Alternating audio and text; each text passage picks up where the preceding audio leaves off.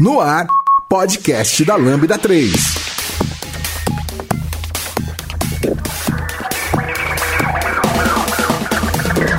Olá, eu sou a Luísa Prata e esse é o podcast da Lambda 3. Hoje vamos falar sobre a biblioteca React e aqui comigo estão Vitor Cavalcante, Guilherme Porto, Vinícius Cavalcante. Não esqueça de dar cinco estrelinhas no nosso iTunes porque ajuda a colocar o podcast em destaque. E não deixe de comentar esse episódio no post do blog, em nosso Facebook, SoundCloud e também no Twitter. Ou se preferir, mande e-mail para a gente no podcast lambda3.com.br. Você vai ouvir mais um podcast da Lambda 3. Continue acompanhando nossos podcasts e tenha acesso a conteúdos sobre tecnologias, diversidade e cultura. A Lambda 3 é uma consultoria de tecnologia que busca desenvolver software e inovar na comunicação, no relacionamento entre as pessoas que trabalham e compartilhar conhecimento sempre. Saiba mais no site lambda3.com.br. vamos falar então do React.js. Primeira coisa que eu vou perguntar para vocês: quem, quando, por quê? Quem foi que criou esse negócio? É, quem criou ele foi Jordan Walke. A gente acabou de descobrir agora há pouco. e ele criou ele, o framework em 2011. É, e ele virou um projeto open source em 2013 na JSConf. E em 2015 surgiu o React Native, que é a implementação do React para é, dispositivos mobile. Tá, mas aí vamos, vamos ver o seguinte. É, hoje, por exemplo, tem 7 milhões 325 mil é, frameworks JS, agora já deve ter aumentado mais mil, né, nesse tempo que eu falei. É, por que mais um framework? Por que mais uma biblioteca JavaScript? O que, que ela resolve e por que tá tanta gente falando disso? É, o React veio para resolver um problema específico do Facebook é, ele tinha. O, o, Facebook, assim, o front-end, num, geral, naquele momento do, do, do, que o React foi criado, ele não conseguia resolver o problema de passar uma, uma informação ser passada para vários lugares, vários componentes, várias coisas na tela e, e aquilo ficar fluido. Então tinha existia um delay entre a pessoa é, receber uma mensagem no, no, no Facebook e, e, essa mensagem ter a notificação lá em cima no, na barrinha de, no, no header do Facebook. E, e isso, obviamente, tinha outras implicações também, tipo, notificações e, e outras coisas. Não acabava chegando a notificação que é, você foi marcado em algum lugar e não mostrava o númerozinho lá, que, tipo, ah, você tem mais uma notificação. É, mas, é, e aí eu vou, vou ser chato aqui na coisa. Isso não é simples resolver, cria uma, uma variável lá, faz um MVVM para olhar para aquilo e, e atualiza é, lá em cima. Então, é, esse problema específico, ele não podia ter resolvido com JavaScript simples? Então, é, é que no, naquele momento não tinha. Tipo, ele poderia resolver com isso, sim, mas é, teria que ter um, um, trabalho muito grande de juntar todas as outras coisas daquele, da, daquele sistema para fazer usar esse, enfim, esse MVVM, esse whatever que seja, é. para resolver esse problema. E aí eles foram criar a biblioteca, o, o, o React, para é, justamente unificar essa, é, essa, esse espalhamento da informação por, por todos os lugares da aplicação. Tá, então deixa eu ver se eu entendi. Então eles, em vez de fazer uma gambeta, certo? Uma gambiarra ali do tipo, ah, vou resolver isso aqui, é, recebeu, crio um evento, vou lá e eu vou lá e altero é, esse número. Eles quiseram fazer de um jeito certo para que toda a aplicação usasse daquela forma. Isso, eles abstraíram essa, essa parte de escutar esses eventos e, e, e de fato atualizar tudo que tivesse relacionado àquilo. Eu vou, eu vou falar, eu já mexi, brinquei um pouco do, com, com React, já codei, iniciei um projeto aqui na Lambda com isso. Eu vou te falar minhas primeiras impressões do, do React quando, quando coloquei, porque eu já tinha ouvido falar do React há muito tempo. Então, sei lá, faz uns quatro anos que eu estou ouvindo falar do React. E aí eu ouço, ó, oh, legal, React, todo mundo, até vou citar o Diego, trabalhou aqui, o Diego Costa, também teve o Breno, que trabalhou aqui, quando eles saíram, eles começaram a trabalhar com isso, e eles me ligaram, Vitor, você vai gostar disso. É, e, e eu, eu olhava, eu abria o negócio, eu olhava, e eu falava, não, cês, é sacanagem comigo, né, vocês estão me zoando, como é que eu vou gostar disso? É, e eu olhava e via aquele é, HTML misturado com JavaScript, não era string, era tipo, o, o HTML é como se fosse JavaScript mesmo. Eu olhava aquilo e falava, não, é, para quem não me conhece, quem é, não, não, conhece um pouco do, das coisas que eu defendo, sempre, é, eu sempre defendi a coisa do web standards, de divisão das camadas, HTML separado do CSS, que é separado do JavaScript, cada um com a sua responsabilidade. E quando eu vi aquilo, eu, tem alguma coisa muito errada nisso aqui. Alguém fumou muita coisa aqui para fazer esse negócio e isso não pode ser bom. E aí até que chegou, é, e aí o, propaganda gratuita aqui para Lura de novo, eu já no outro podcast já dei. É, a gente tem o, o, a gente ganhou uma, uma, promoção da Lura e veio uns é, um curso pra gente da Lura. Eu falei, ah, deixa eu testar aqui, eu sempre quis dar uma olhada nesse React aqui, eu vou me, me dar o luxo de, de ver, né? O curso deles. Curso muito bom, aliás, da, da Lura. E aí, cara, o mundo mudou. Porque eu, e os passarinhos começaram a cantar. Nossa, a vida ficou muito mais bonita. ficou muito mais colorida. colorida. É, é, foi muito, assim, foi de tipo, a minha cabeça explodiu mesmo quando eu entendi o, o que eles estavam propondo.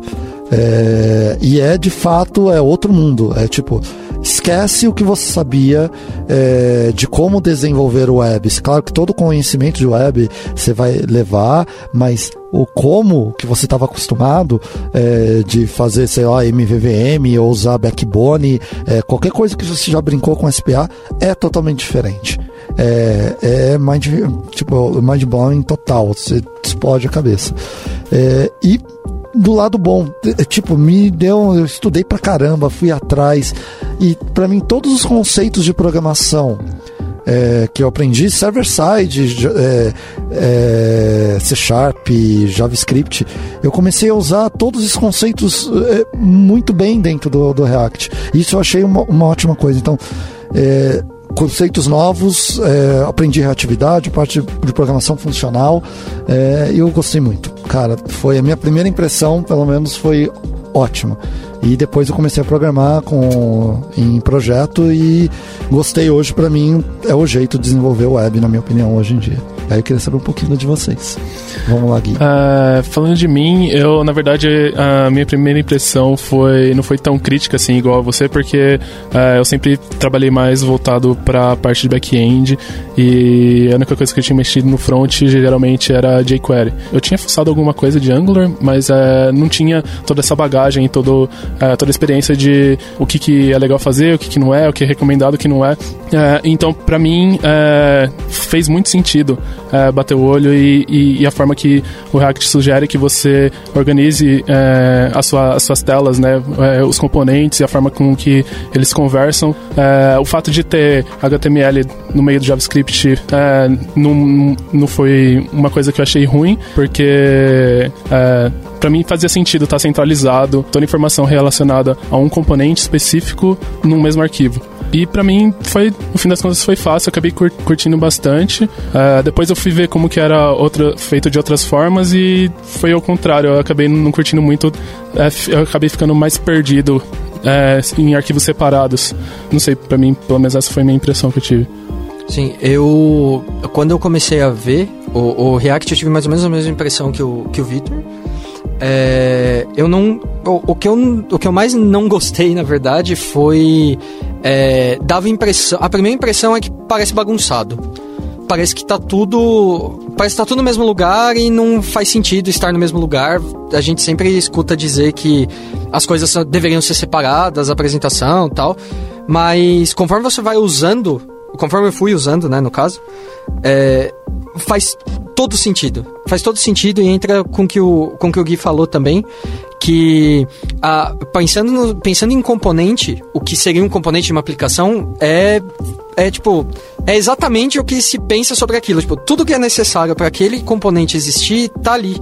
Não tem. É, a, a separação, ela acontece mais lógica, tipo, é, cada componente faz parte do, de um componente maior que a própria aplicação e cada um deles se conversa e essa conversa não é difícil de, de acontecer. Ela, esse fluxo é um, no começo é um pouquinho mais complicado de entender, como vai essa informação de um lugar para o outro. Mas a partir do momento que você entende, é, tudo fica muito claro e faz muito sentido. E você passa só a querer fazer desse jeito. E eu gostei. Bom, a minha impressão como programadora front é que o HTML sempre foi assim: você pega o HTML, pega a sua linguagem preferida, um PHP, coloca a linguagem de marcação ali e aí continua, né? A vida continua assim. E no React, realmente, a gente é tudo junto. Então, dá uma estranheza. Você fala, nossa, isso tá errado. Mas realmente depois você vai entender que aquilo faz sentido. E, e assim, eu, acho que o único problema, assim, também é que você pega outras pessoas que estão trabalhando junto com você, que não tem um background de desenvolvedor e tem que dar manutenção nesses HTMLs, isso dificulta. Então, é, é, legal no ponto de vista de desenvolvimento, mas talvez no ponto de vista de projeto, não, não sei se é tão benéfico assim. É, eu acho que é, é vou até pular aqui uma coisa na pauta, vou direto para curva de aprendizado, porque é, linkando com, com o que você colocou, acho que faz todo sentido a gente analisar um pouco esse, é, esse aspecto do React. Na minha opinião, a curva de aprendizado dele é alta porque muda muito o jeito de programar. Eu, por exemplo, quando eu, eu estudei, eu fiquei bastante tempo estudando antes de fato é, começar a entrar num projeto. E, e nesses estudos, o jeito de estudar é dando é, palestras aqui dentro da Lambda. A gente para, faz brawlbag, faz um grupo de estudo. A gente fez um grupo de estudo durante um mês quase, aqui com o pessoal a, aprendendo coisas. E a gente olhava para isso e falava, cara, é tanta coisa diferente que a gente é, pega. Então, primeiro, o setup de um projeto desse não é simples. É, então, a primeira coisa que eu vou falar é, tipo, não tentem, ah, eu tô querendo começar a, a fazer isso.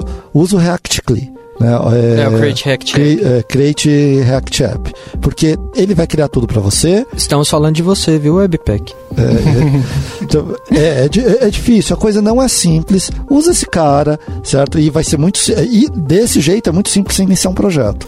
Então, você vai conseguir colocar lá e vai conseguir fazer os demos é, básicos e fazer funcionar. Depois de um tempo, você vai ver, ah, se esse mesmo projeto for produção, você vai ter que chegar uma hora, você vai ter que dar um eject nele. Porque você vai querer fazer alguma coisa e ele não vai fazer, e não, não briga com ele.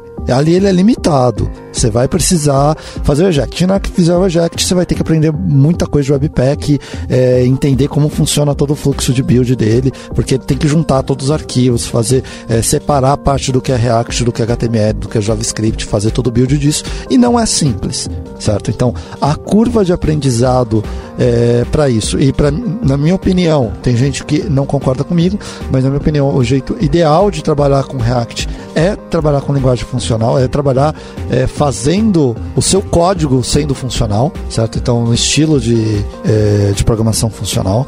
É, eu não sou expert nisso, mas estudei para tentar é, fazer isso. Eu acho que vale o, o, aprendizado. Aí você vê assim: vai ter aprendizado de React, vai ter aprendizado de Webpack, vai ter aprendizado de JSX, vai ter aprendizado é, de trabalhar funcional. Então é uma curva grande, certo? Ela é minimizada quando você está num time, porque o time vai te apoiando. Mas ah, eu quero aprender aqui em casa. Se prepara, é bom, vai ser bom no final, mas o processo não é simples. É, ainda tem as, as questões de quando você começa no React, você quer usar as. Você quer usar o ES6, ES7, enfim. Quer usar as coisas mais novas de JavaScript. E com isso também vem a curva dessas coisas novas. É, spread Operator, Destructor, a, a, própria questão de, da classe, enfim. É, conforme você vai entendendo como funciona, você vai tendendo para um, um lado mais funcional mesmo. Que até faz um. Eu acho que, que faz sentido, por experiência própria. É, o projeto que eu tava era em React. A gente começou é, sem Create React App, foi uma dor bem grande no começo, até as coisas passarem de fato a funcionar.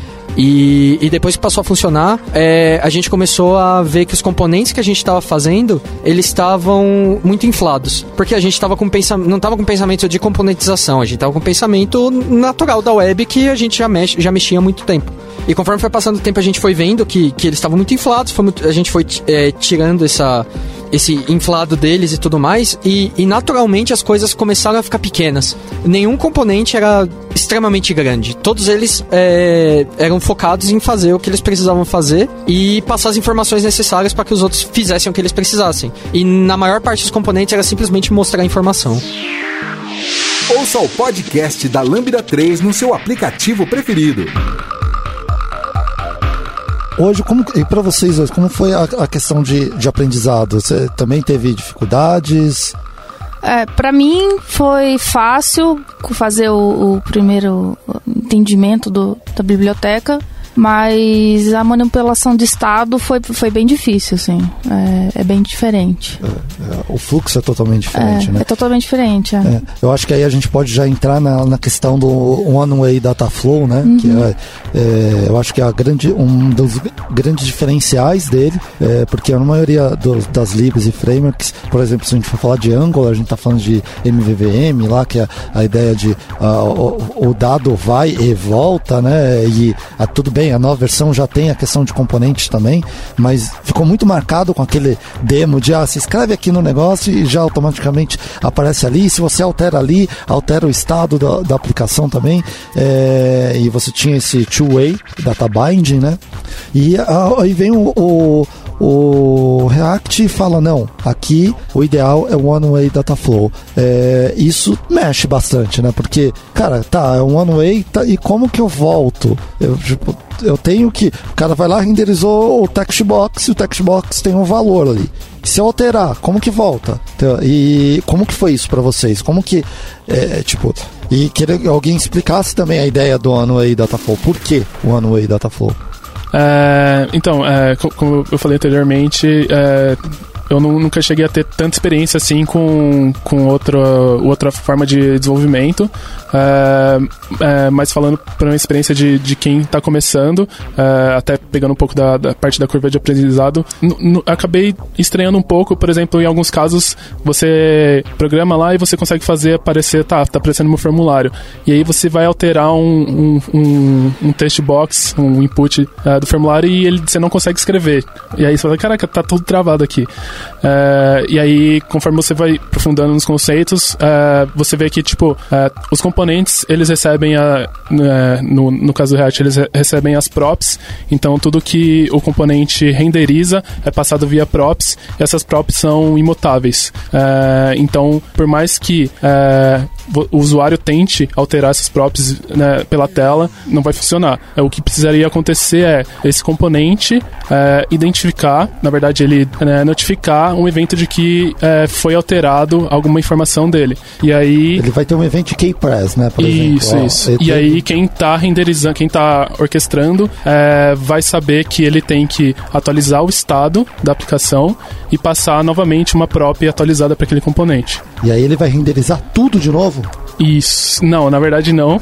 É, isso também é outra característica do, do React, que seria a, a, parte da, da Virtual DOM, que a gente pode falar é, mais detalhadamente para frente, mas ele vai acabar renderizando somente aquela porção do estado que foi alterado. É, porque a ideia é interessante, né? Porque, ó, imagina, eu tô lá, eu alterei um negócio, mas eu, eu nunca tinha pensado, pô, vou, vou fazer tudo de novo, porque isso vai demorar.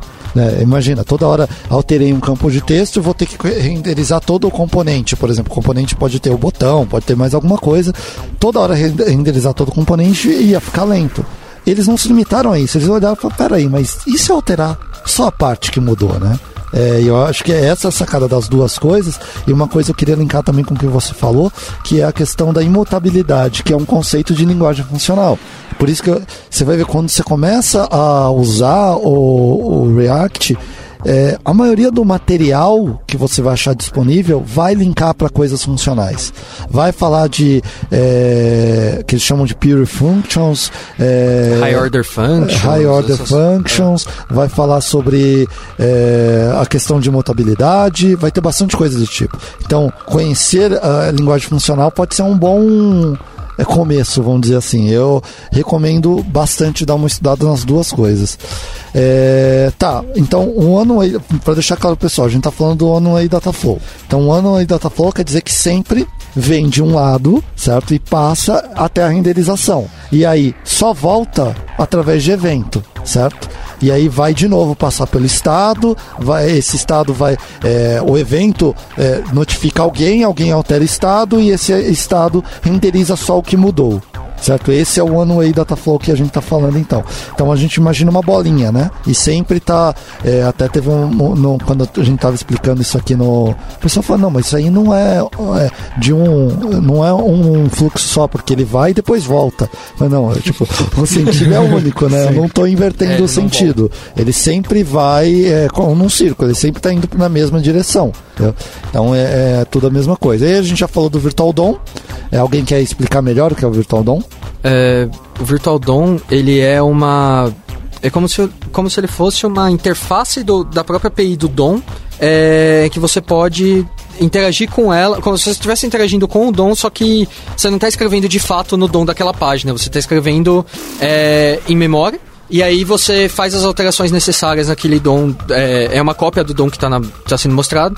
É, você faz as alterações necessárias e quando você devolve isso para o DOM, de, para, para o DOM que está no browser, é, você não vai é, fazer com que ele rende, passe por todo, todo o ciclo de vida de, de DOM e browser e é, paint, é, layout, reload, todos esses eventos de, do, do browser para renderizar o HTML. Você não vai passar por isso porque no Virtual DOM ele já tá pronto ali. Você vai simplesmente trocar aquela porção do DOM que, que tá velha, digamos assim, e colocar uma versão mais nova no lugar. Isso, que, isso faz também com que o React fique muito mais é, fluido na hora de, de atualizar as coisas. É, é praticamente instantâneo, assim. Tá. É, então, é, eu vou só interpretar o que você disse para ver se eu entendi.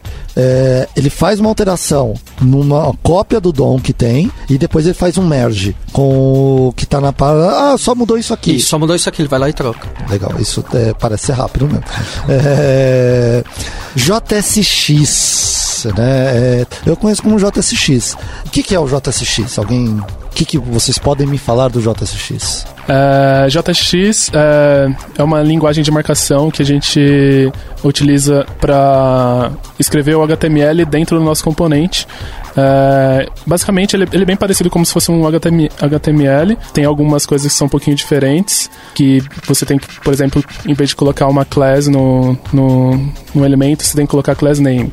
Mas basicamente seria: você tem um componente e aí dentro dele, na parte no, na, na função de render, você define qual que vai ser ser é, a marcação que ele vai renderizar na tela. E isso é, você não escreve HTML direto lá, você escreve em JSX. Parece HTML, mas no fim das contas é, o React ele vai transformar tudo para JavaScript. Você não é obrigado a utilizar JSX para renderizar os componentes, é, só que fica muito mais fácil, né? Eu recomendo que vocês entrem na página do reactjs.org para vocês olharem o que a gente está falando, o que, que é um ReactX. Lá o primeiro exemplo vai ter um, um exemplo disso mostrando um código JavaScript misturado com HTML, vamos dizer assim. Isso é JSX. É, JSX e JS, é a mesma coisa. A gente até no projeto que a gente estava trabalhando, teve um colega nosso que leu em algum blog que era melhor usar JS do que JSX. A extensão aí, do arquivo, você tá é, falando, né? A extensão do arquivo, e aí a gente trocou. Só que o que acontecia? A IDE não, não tava entendendo que tinha um HTML lá Isso. dentro. Essa é a grande vantagem Essa é, é, né? Mas é a mesma coisa. É, a diferença é que a IDE vai, vai entender que aquilo lá tem um HTML lá dentro, vai deixar coloridinho. Isso é ok. E né? a vida falar, é, segue. É, eu acho que é, JSX é o quê? É um JavaScript. É, é, uma extensão do JavaScript, vamos dizer assim. É um JavaScript que permite que você coloque é, tags de HTML lá dentro, é, também CSS, você tem como colocar algumas estilizações é, lá dentro. Basicamente é JavaScript porque ele vai é, usar isso lá dentro para gerar HTML depois. Né? Então o React faz esse trabalho para você, né? O, o CLI do React que vai estar tá no, no Webpack, vai fazer o build e vai extrair. No final, eu vou ter HTML, vou ter JavaScript e vou ter CSS lá no é, para gerar. E aí, já deu as 5 estrelas no iTunes pro podcast da Lambda 3? Vai lá! É, eu vi a Luísa falar várias vezes que é uma lib. É, eu falei várias vezes que é um framework, eu sempre erro. é, por que, que é uma lib? Bom, diferente de outros frameworks, né? Ele, na verdade, o, o React ele, ele é uma biblioteca de gerenciadora de views. Só isso. E você consegue colocar em qualquer projeto, né? Você pode ter um site que não é single page application, mas tem uma página que você quer colocar ali para gerenciar suas views você pode colocar tranquilo, né? Então ele, ele não é um framework. Framework implica que você, o que o projeto inteiro tem que estar tá dentro de um. tá dentro daquele, daquele código, né? Dentro de um padrão. De um né? padrão, é. E o React, ele, ele, é, ele é simples, ele é pequeno. É, tanto que você quiser fazer alguma coisa mais complexa, você tem que colocar outras bibliotecas dentro, né? Tá, então, por exemplo, o Angular, ele tem lá service, tem... Nossa, tem tanta coisa tem, lá dentro. Tem é, tudo. Router. É, tem router, tem tudo. Eh, não tem router, então não tem service. Como que eu consulto, tipo, uma biblioteca... Eu quero consultar um web service dentro do React. O que eu tenho que fazer? Ah, tem que procurar um, entra no, no Git e procura alguém que já fez isso é. e coloca no seu projeto. Ele não vai me ajudar em nada a fazer isso, né? Não, ele é... vai gerenciar suas views, só isso. Tá. Então, eu acho que esse é, uma das dificuldades que eu falo da curva de aprendizado do React. É porque ele não vem, ele não é opinativo. Ele não vem assim, ó, é assim que faz. Não é igual, por exemplo, o Angular, que ele vem tipo, ó, tá aqui, ó, aqui é o lugar da service, aqui tá o lugar do teste, o teste é feito assim, é, se você quiser colocar alguma coisa de MVM assim, ele já vem com tudo meio que definido. Tem algumas opini é, opiniões diferentes de como orquestrar e colocar sua, é, é, outros routers, outras coisas dentro do, do Angular, mas no React ele simplesmente fala, não, é, é, só isso aqui, ó. É só essa pecinha aqui mesmo. Eu gosto, por exemplo, outro que eu gosto desse tipo, vou fazer a propaganda dele, que ninguém mais usa, mas ele ainda tá vivo, o Backbone JS. É, eu usei. É, me lembrou também. Ó, me aqui, lembrou. Ó, toca aqui. O Backbone JS é, tipo, é vida. É, é usava com CoffeeScript. Eu também junto. usava com CoffeeScript. É, muito legal. Gosto muito ainda, até hoje gosto muito do, do Backbone e assim me pareceu claro, não tem nada da parte de JSX, de One Way, é, um, é, One Way Dataflow, mas é, me lembra muito muita coisa que eu faço em React, ainda me lembra do jeito que eu fazia é, no Backbone. Era muito mais simples, era muito mais direto ao ponto. Não tinha... É, ele tinha cinco módulos, você podia usar. É, você até tinha partideira um lá dentro, é. tinha algumas coisas. Ele até eu acho mais opinativo do que o, o React, mas mesmo assim uhum. era uma uhum. lib mais simples é, que você é, conseguia trabalhar bem. Vida longa ainda Backbone.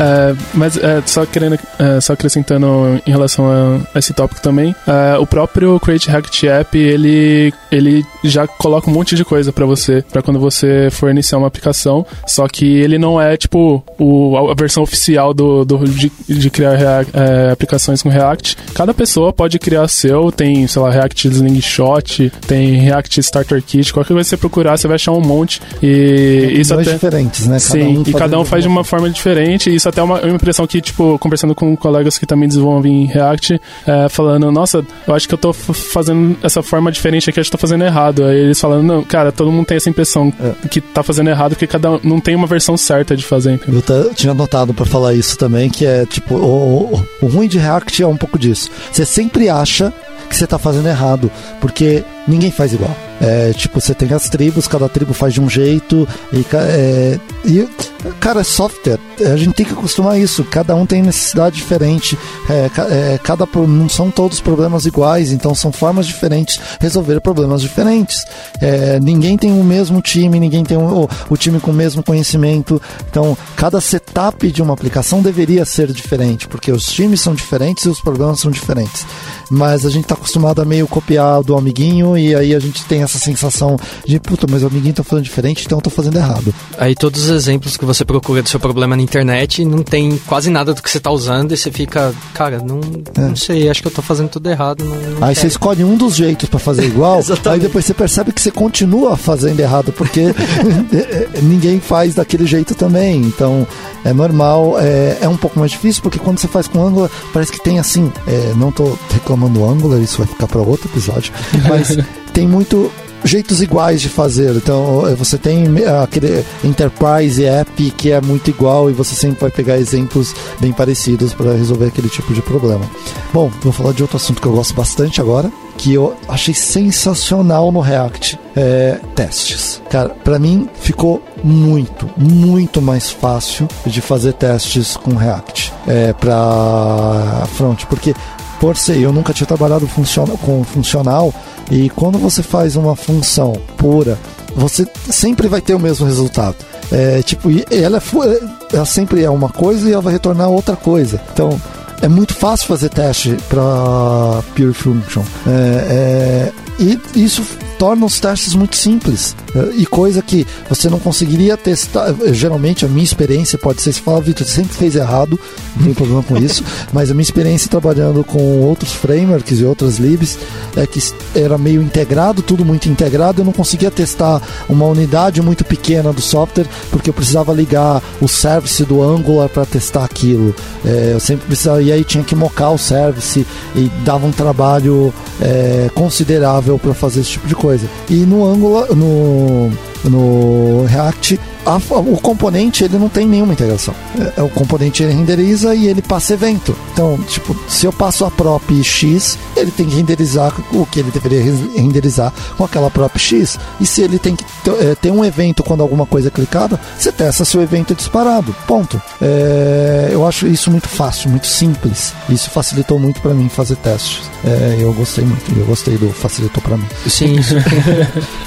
é, o, os testes nele, você começa a perceber que dependendo de como seus componentes foram feitos, é, você consegue diminuir o tamanho deles. Porque os, o, chega num ponto que o teste é simplesmente o snapshot daquele componente para ver se, o, se ele está renderizando o que você está passando via prop. Você não tem necessariamente um teste mais é, de comportamento de fato, porque esse, esse comportamento ele está num componente mais alto do que esse. Então, uma boa parte dos seus testes vão ser simplesmente ver se o que está sendo passado pro componente está renderizando. É, é muito claro. E se ele disparou o evento, né? Exato, se ele disparou o evento. E, e é muito fácil fazer com o, com o Jest, no caso. A, a... O que é Jest? é o, o framework de teste do que foi feito para o, o React. Dá para usar com outras, com outras libs também, mas o, a facilidade dele em se integrar com o React é, é um absurdo. Assim, tá, é qual muito... que é a, a grande sacada dele?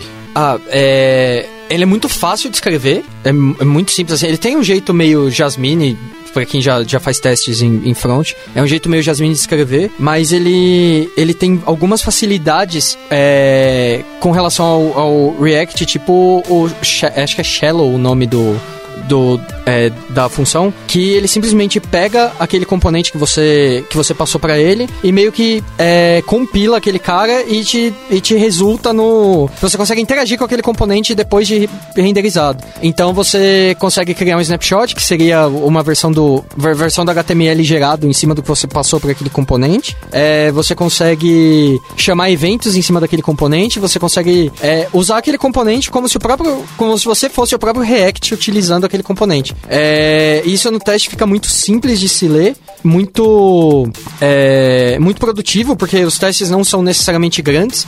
Tem pouca coisa a ser mocada, porque os componentes são muito bem. É, conforme você vai fazendo, na verdade, os componentes começam a ficar bem divididos. No começo é bem né? tranquilo. Né? É, no começo é bem tranquilo você ter um componente gigantesco, cheio de coisas, que você começa a perceber que não faz sentido aquelas coisas ficarem lá. E aí, naturalmente, conforme os testes vão acontecendo e a aplicação vai crescendo, é, você vai dividindo em partes menores até que você consegue é, ter simplesmente um grande Lego que você monta a sua aplicação baseada nisso. É, e eu, eu acho que essa questão do Lego, para mim, é, é, a grande sacada da coisa, né? Que, reutilização de componentes, é, que aí é, foi uma ideia já introduzida na web algum tempo atrás, a ideia do Web Components, né? E eu, a gente vê que vários é, frameworks e libs estão usando, estou tentando parar de falar framework. por exemplo, o Angular está usando, o React está usando, é, quase todo mundo está usando e, e, também tem a questão do Web Components, que é a ideia de você sempre estar tá usando esses componentes e os componentes têm todo o comportamento dentro dele e a partir do momento que você tem os componentes desenvolvidos, começa a parecer mágica, porque você fala, ah, tá, você já, é, lembra que você fez um é, sei lá, um entra em contato aqui, a gente vai precisar de mais um outro aqui nessa página. Você vai lá e tá, tá aqui, tá feito. Tipo, é, isso com várias coisas. É, formulários. É, você começa a olhar e tipo, nossa, é muito fácil trabalhar disso. E aí vem a questão de você olhar para esse componente e tentar ele é, deixar ele reutilizável em vários outros lugares. Então, ah, putz, se eu receber então na hora de colocar esse componente receber para onde eu devo entrar em contato, porque é para outro setor é, e recebendo parâmetros para que ele seja reutilizável em outros lugares. E aí você começa ver a web de forma diferente, porque até então era copy-paste a maioria das vezes que eu, eu quase todo mundo está acostumado, ah, não, tem que fazer uma outra página, mas é diferente. Então copia essa página, joga aqui, altera o título, altera o sender é, é, que, para quem vai ser enviado o e-mail, pronto, agora tem mais uma outra página de contato. E a gente começa a ver que não, dá para fazer diferente. É, dá para fazer do jeito que a gente aprendeu na faculdade, com orientação objeto, é, do tipo reutilização de componentes mesmo. É, a grande curva, uma das grandes curvas de aprendizado, voltando ao a, aquele ponto, é exatamente essa componentização. É, conforme você vai entendendo como as coisas funcionam, a, a própria componentização vai passando a fazer sentido também. Não é não, não é necessariamente comum a gente pensar em componentes nesse nível é, React de, de, de, acontecer. E conforme você vai se, se amadurecendo nessa, nessa ideia, a, você mesmo vai começar a criar componentes que vão passar simplesmente a ser utilizados em qualquer lugar, inclusive até em outros projetos, porque, é, cara, são as mesmas coisas. É tipo um formulário que te, ele vai receber um evento de submit, ele vai receber o, o modelo de, desse formulário. É, você consegue abstrair no nível que você consegue é, ter formulários muito parecidos entre si, e essa regra de negócio fica nesse componente maior, de resto ele, ele só recebe essas propriedades que vão sendo passadas escreva pra gente podcast@lambda3.com.br. Vamos falar de um outro conceito que a gente tem no, no React, que é a ideia do stateful component e do simple component. Também o, o pessoal fala de função pura, né, que é a, a Uh, que o simple component ele pode ser simplesmente uma função que retorna uma coisa. E o stateful component que tem mais coisas tem ciclo de vida. É, vocês podem falar um pouquinho do, do que, é um stateful component por exemplo? Uh, até uh, falando essa parte de componentes, você acaba querendo. Tudo vira um componente. É, desde o do botão pode ser um componente, um formulário pode ser um componente. E aí você pode colocar vários componentes dentro de outro. É, e aí, nessa questão do, do React controlar é, como que as atualizações são feitas, elas são feitas somente pela alteração do estado, é, é até uma recomendação deles, se, se você entrar no, no reactjs.org, é, dentro dos tutoriais lá, eles dão até uma dica assim, ah, qual que seria uma, uma, uma lógica, uma boa, forma de começar a construir uma tela. Você divide quais são os componentes que você vai ter e aí, sei lá, você começa, você pode escolher de começar implementando de baixo para cima, de cima para baixo. E eles falam que seria legal você ter a questão do estado centralizado em um componente que seja meio que pai de outros componentes. Orquestrador. Isso. E aí, se você deixar centralizado, você não vai correr o risco de é, ciclos de vida ocorrendo é, de vários componentes um dentro do outro, ocorrendo é, de forma meio desorganizada. Eu imagino que vira uma bagunça se fizer desse jeito. Isso, né? deve ser, deve ser meio tipo, difícil. Tipo, quem foi que mexeu? Eu lembro, no Angular tinha muito esse negócio de. É, eu até esqueci o nome o daquele. Scope, né? O scope. Quem foi que colocou o dado no scope? De, de onde está vindo isso? Aí né? colocava no root scope e beleza, tudo é, resolvido. É, assim, mas você olhava e falava, caramba, aí tem scope, aí você via no de cima já não tinha mais, e você via no de cima. Nossa, era um Sim.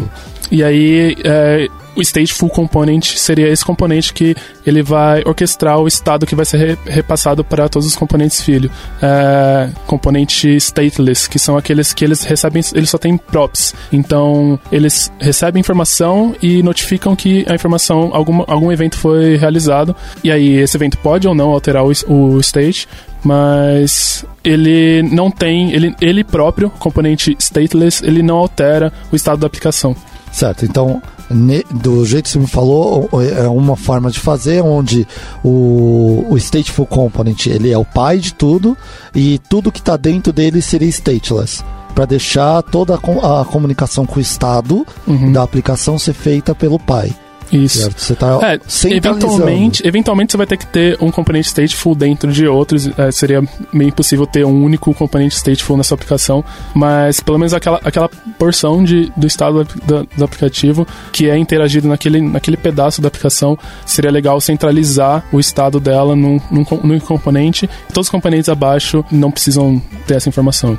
Eu, eu, quando eu tava, fiquei uns dois meses no projeto é, fazendo isso e eu fiquei assim, tipo, eu me tava no desafio comigo mesmo, eu vou criar todos os componentes stateless. Foi difícil porque eu tive que aprender muito a questão do funcional para conseguir fazer isso, mas eu acho que valeu a pena. É, eu, claro, tinha o primeiro, o pai, mas foi difícil. Não, não foi fácil. Tem hora que eu olhava e falava, não, não dá. Não, não dá. é, aqui tem que, eu tenho que ter estado aqui.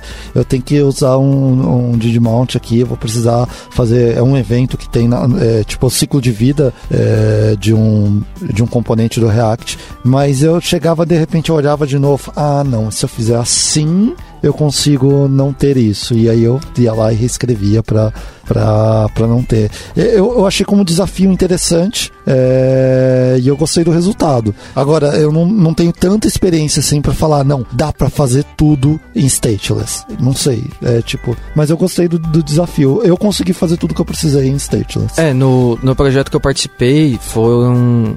Eu não lembro quanto tempo exatamente, foram sete meses mais ou menos. É, no começo, todos os componentes eram, todos os componentes praticamente eram stateful, mas pela curva de aprendizado também, é, eu não sabia exatamente como é que funcionava é, o ciclo de vida do React e tudo mais. E conforme o projeto foi avançando e, e crescendo e é, conforme essa ideia de componentiza- componentização foi acontecendo também, o, o- naturalmente os componentes começaram a ser reescritos sem os estados, passaram a virar stateless até o ponto da gente conseguir fazer com que as telas, de fato, né, o, o, o- componente maior, né, o componente pai que seria que representaria a tela, ele tinha o estado. Todos os componentes abaixo, fossem quantos níveis de filho pudesse ter, é, eles eram stateless. Tinha, sei lá, pouquíssimos casos em que tinha um componente stateful dentro. Tinha porque o componente era um pouco mais complexo. Porque no geral é simplesmente passar propriedades. O, o pai é, o, o pai desses componentes todos consegue lidar com o estado e fica de um jeito muito fácil. Porque como o evento simplesmente vai e volta, você tá sempre mexendo no mesmo lugar. E o JS ajuda muito nisso, por ser em JavaScript. Porque você recebe um event que tem um target e tem o name e o value. Você consegue passar isso direto pro seu estado. E seu estado, é, seu, seu método de onChange lá, né? Sua função de onChange, ela fica genérica para todo mundo. Então, é, fica muito... Fica muito tranquilo você passar a pensar como stateless depois de um certo tempo. Outra coisa que eu gosto bastante do, do React é a ideia do server-side rendering. É, ele já está pronto para isso, né? É, basicamente, é como o, todo o, o HTML ele, é- ele não existe ainda, né? Ele está lá dentro do JavaScript. Ele vai ter que ser renderizado pelo, pelo Webpack, né? Ele vai ter que, eh, não pelo React, mas o Webpack vai fazer toda a orquestração para gerar isso. Então você consegue eh, gerar isso no Node, é, fazer toda a orquestração para que o no server side, em vez de gerar aquilo no cliente, ele gere no server. E o que, que te ajuda nisso? Na parte de SEO.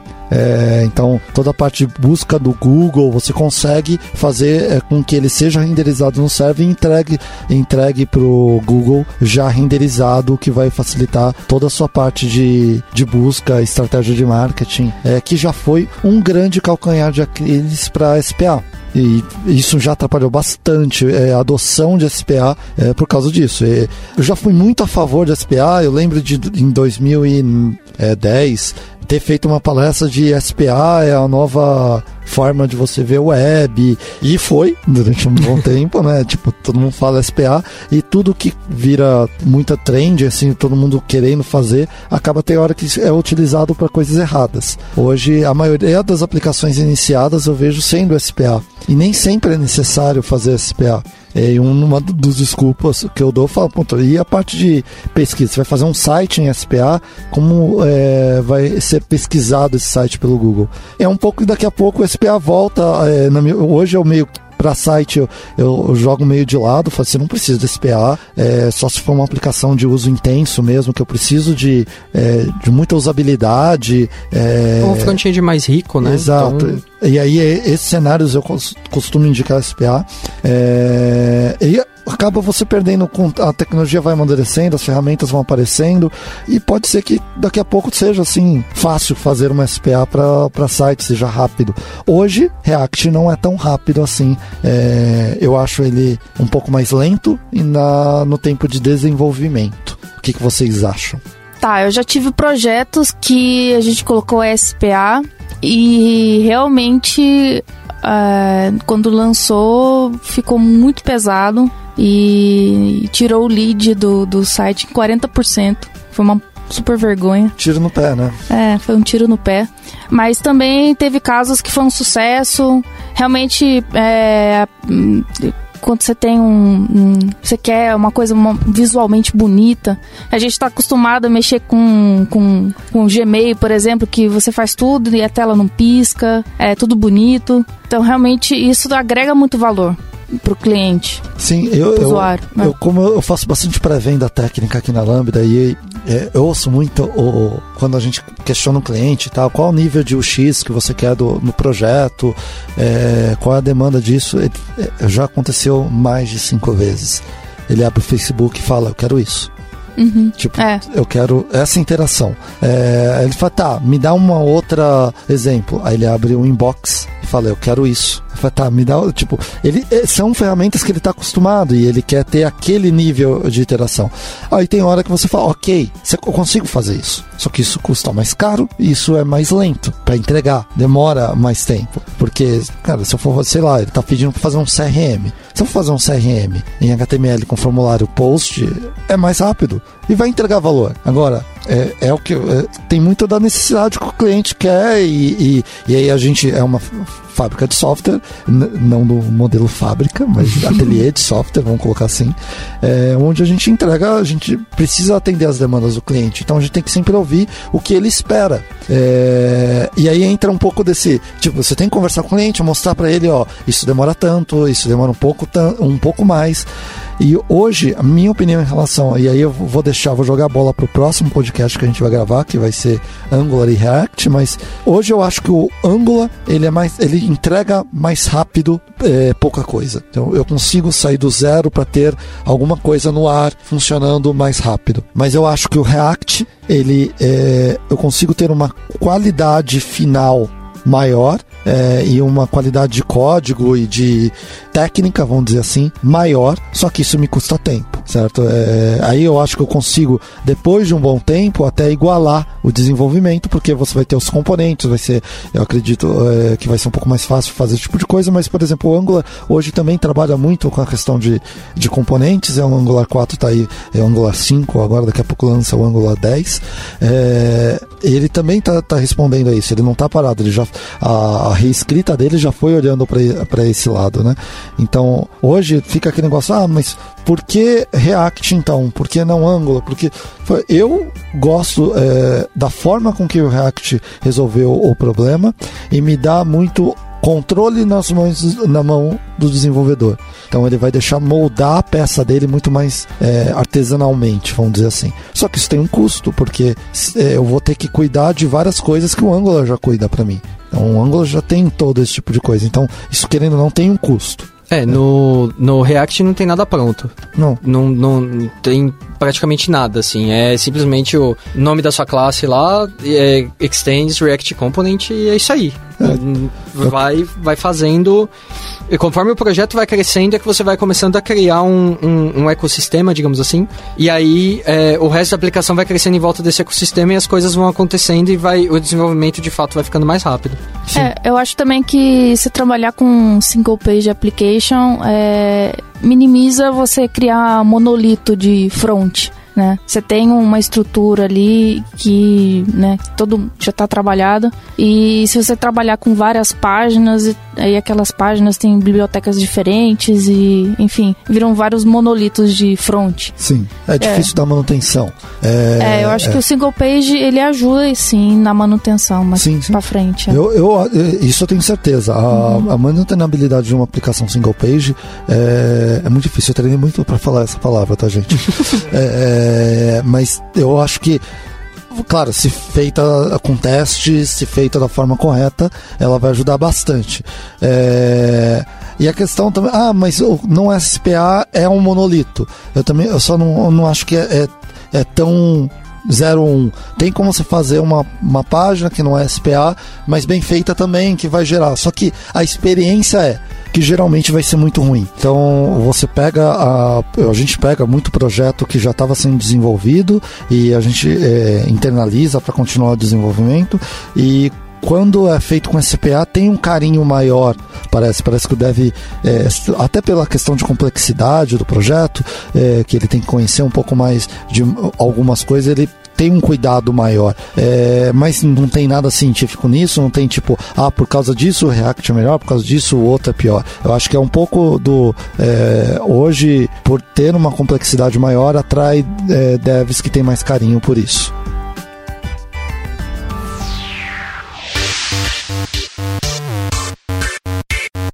Entre em contato pelo site lambda3.com.br. Agora, todo mundo que já pesquisou um pouquinho de React, já olhou, é, já deve ter caído em Flux e Redux. Né? É, e o que, que é isso? O que, que é Flux? O que, que é Redux? É, por que, que eu tenho que ir atrás disso? Me falem aí. É, o Flux e redução, sei lá, é, design patterns, você desenvolver o One Way Data Flow. O Flux ele foi criado pelo pessoal do Facebook também. É, o Redux, é, acho que não, né? O, o Redux é uma implementação do. É uma outra implementação é uma do, desse, desse do padrão é. é de desenvolvimento. O Redux, por exemplo, ele não é exclusivo do, do React, então você pode usar Redux com Angular, por exemplo. É, mas, resumindo, é, ele te ajuda a controlar o ciclo de vida da, da aplicação. Então, você tem conceitos como Store, Actions. no caso do Redux, você tem os reducers. mas mas, é, por exemplo, no caso de, de Redux, que foi falando que eu, que eu mais trabalhei, é, você tem o estado da aplicação centralizado numa, numa store e todos os componentes, quando eles têm aqueles eventos de notificação, tem, são disparadas as actions que elas vão notificar que parte do estado da aplicação precisa ser alterado. E aí, esse, não sei se é um framework, né? não dá para chamar o Redux de framework, ele vai fazer o trabalho de atualizar todos os componentes que estão conectados com essa parte do, do, do, state. É, o que dá para falar é que o Flux não é um framework nem uma lib. O Flux ele é um pattern lá, tem uma implementação que o Facebook fez, mas ele não é um não é uma lib. É, é, até confuso isso. Por que, que eles fizeram a implementação com o nome do pattern? Né? é, tipo, fica confuso. Pô, não é uma lib, mas eu baixo aqui no npm, eu consigo instalar o Flux. É, mas não, não Tipo, é, o Flux é um pattern e o Redux implementa esse pattern de uma forma, né? É, você teve experiência já de trabalhar com o Redux, né? Isso. É, quando, quando eu comecei, quando a gente começou com o desenvolvimento da aplicação, é, a gente decidiu começar sem o Redux porque primeiro a gente não entendia o que, que era o Redux e para que, que ele servia e, é, e a gente não queria cair naquela é, naquela situação de que você começa um projeto todo inflado com um milhão de libs instaladas e frameworks e, e, e, um monte de dependências que na real você não precisa de metade daquilo.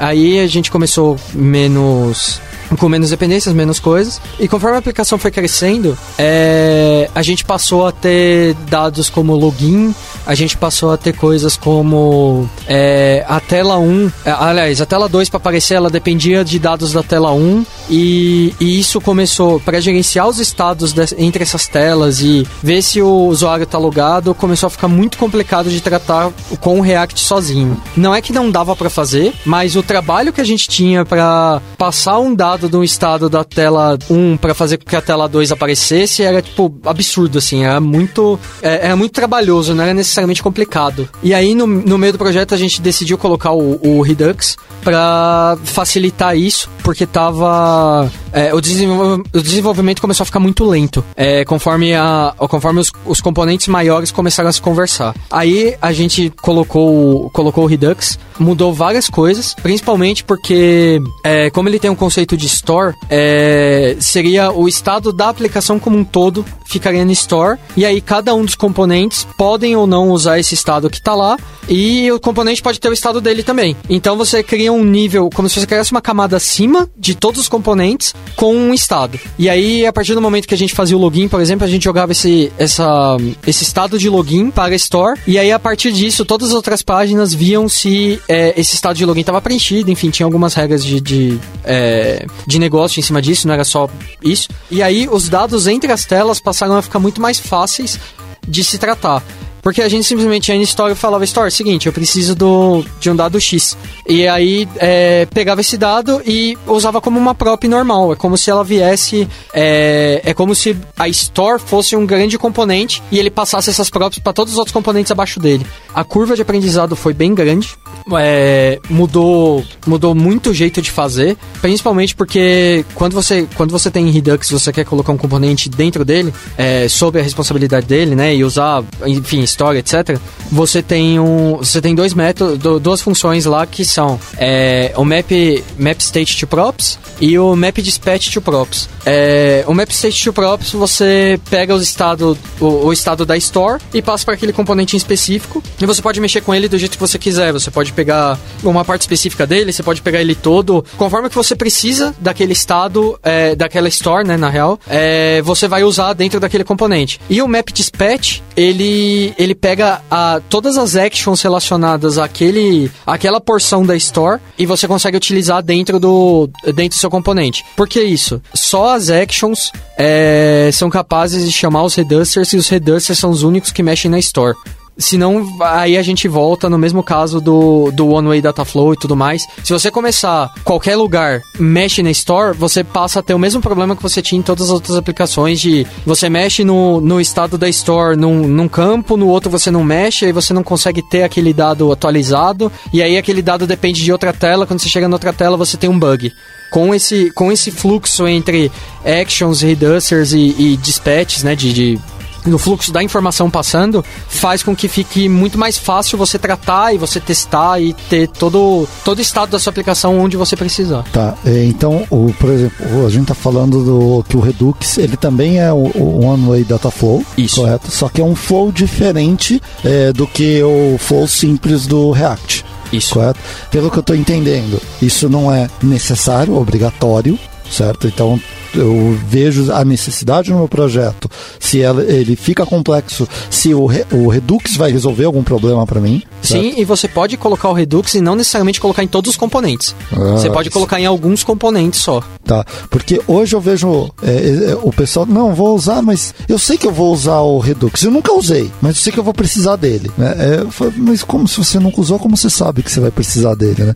É, eu, eu gosto da ideia do que você falou de começar sem, sentir a necessidade, ó, tá difícil passar dados aqui, ficar conversando entre duas telas. Ó, será que o Redux vai resolver para mim o problema? Aí coloca para é, colocar. O que, que você acha dessa decisão sua? Foi uma boa decisão ou não? Eu acho que pela experiência foi, é, ter a experiência sem o Redux e com o Redux, mas é, eu, é que como a gente também não tinha o conhecimento do, de como o Redux funcionava e tudo mais, não é um negócio trivial também, é, a curva dele ainda, eu achei até um pouco maior do que o próprio React, porque quando você começa a entender o React, você começa a fazer as coisas e vai fluindo. Aí você tem que entender o Redux, que é um cara que vai meio que por cima do React. Então tem mais coisas para você entender e mais um fluxo de, de informação. São outras coisas que você é, que acaba encavalando, digamos assim, no conhecimento total da aplicação. Eu gostei muito da experiência, mas eu acho que a, a dor de cabeça, digamos assim, de implementar no meio do projeto é, foi bem pesada, assim. A gente demorou um, um bom tempo para fazer porque a gente já tinha uma porção de telas pronta e essas telas, a maior parte delas precisou ser, ser não necessariamente reimplementada, mas elas precisaram de várias modificações para que aquilo, para que o Redux conseguisse cumprir o papel dele. É, foi até uma recomendação do, é, do, do pessoal é, se você não sabe se você precisa do Redux, não coloque. né? Dessa. Sim. Mas talvez colocar num projeto que ele já tá muita coisa dele implementado, talvez dê mais trabalho. Então, um- uma dica seria tentar identificar o, o quanto antes se você vai precisar dele ou não. Que aí É. minimiza essa, essa questão de você precisar alterar muitas coisas. Sim, o, o, a identif- quando a gente identificou que de fato ia precisar é porque os componentes maiores que é onde estavam cada um dos seus estados, eles passaram a, a dividir o estado entre uns entre os outros. Então a aplicação começou a ficar complexa porque a, a regra de negócio fazia com que essa aplicação ficasse complexa. A gente poderia sim ter identificado isso antes, mas eu acho que a gente implementou no momento certo porque depois ficou muito mais tranquilo de fazer o resto das páginas, porque a gente já tinha o dado que a gente precisava ali, então era simplesmente passar de um lado para o outro. Foi muito, foi muito melhor depois que colocou o Redux. É, o Redux para mim também foi super difícil. Eu considero se você consegue entender pela primeira vez que vê, você é um gênio. Mas também tem outras bibliotecas que depende do Redux são muito boas também, que a gente colocou o Redux Form no ah, projeto e, e, foi bem rápido São assim, implementar em cima do os Redux, né? formulários, né? foi com ambientes para de, de evento de erro, foi foi uma vez que você entende assim, é, eu acho que, que abre a possibilidade para você fazer outras coisas bem legais também. Beleza, vamos então ouvir de vocês aqui para a gente finalizar. Quais são suas considerações finais? Vamos passar aqui primeiro para Luísa. É, Facebook usa, Airbnb usa, Instagram usa, então ruim não é. É maravilhoso, você tem que entender legal e, e estudar, porque vale a pena. Vini, é, React é muito bom. A curva de aprendizado no todo, ela é, é até um pouco traumática dependendo do quanto você entende de JavaScript, mas depois que você passa dessa fase é só amor e alegria e usem React em, em, nas, em onde vocês puderem, vale a pena. Legal, Gui? Uh, eu também uh, gostaria de, de, recomendar que utilizem React, uh, falando da experiência de desenvolvedor que está começando a mexer com a parte front-end. é um desafio bem legal e faz muito sentido e faz pegar gosto pelo front-end, eu acho, e por JavaScript principalmente. É, é principalmente pessoa que não gostava de front-end, né? Porque eu já tenho gosto por front-end desde. Nossa, não vou falar do ano, não. É, bom. Eu, eu tenho só algumas considerações que assim, eu gosto, eu nunca gosto de falar tipo, ó, é, React é, vai resolver todos os seus problemas, eu gosto de colocar em contexto. É, então, para mim, assim, tome cuidado, ah, vai usar React? Vai. Você tem que fazer uma entrega em pouco tempo, é, você não conhece React? Não faz React. Não faz com React ele vai te deixar mais lento no começo. Tá? É, tem muita coisa para fazer, tem muita coisa para entregar. É, se você tem um, um, deadline ali curto, você tem que entregar código, é, alguma coisa funcionando daqui a duas semanas. Você pode ter um problema que você, até você conseguir fazer isso acontecer, vai ser um problema. É, não funciona para IE8 e para baixo. Isso não é ruim. Isso Olha é muito só, bom, inclusive. Morte ao IE 10 para baixo.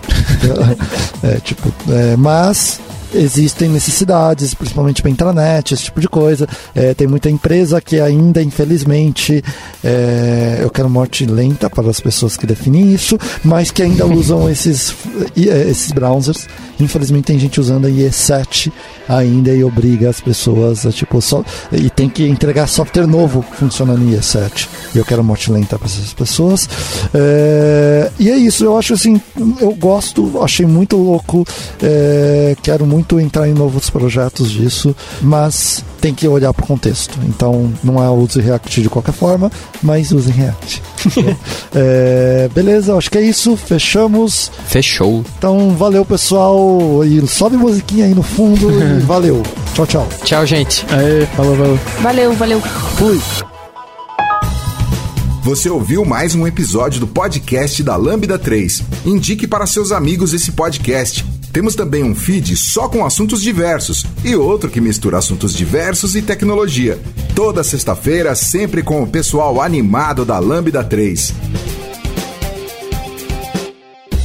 Se você tem um podcast e quer gravar num estúdio legal, nosso espaço está aberto para você. É um estúdio isolado acusticamente, com uma mesa de gravação e microfones profissionais para até cinco pessoas. Tudo de graça. A ideia é estimular o podcast no Brasil. Pode ser sobre qualquer assunto. Fale com a gente pelo e-mail podcast@lambda3.com.br.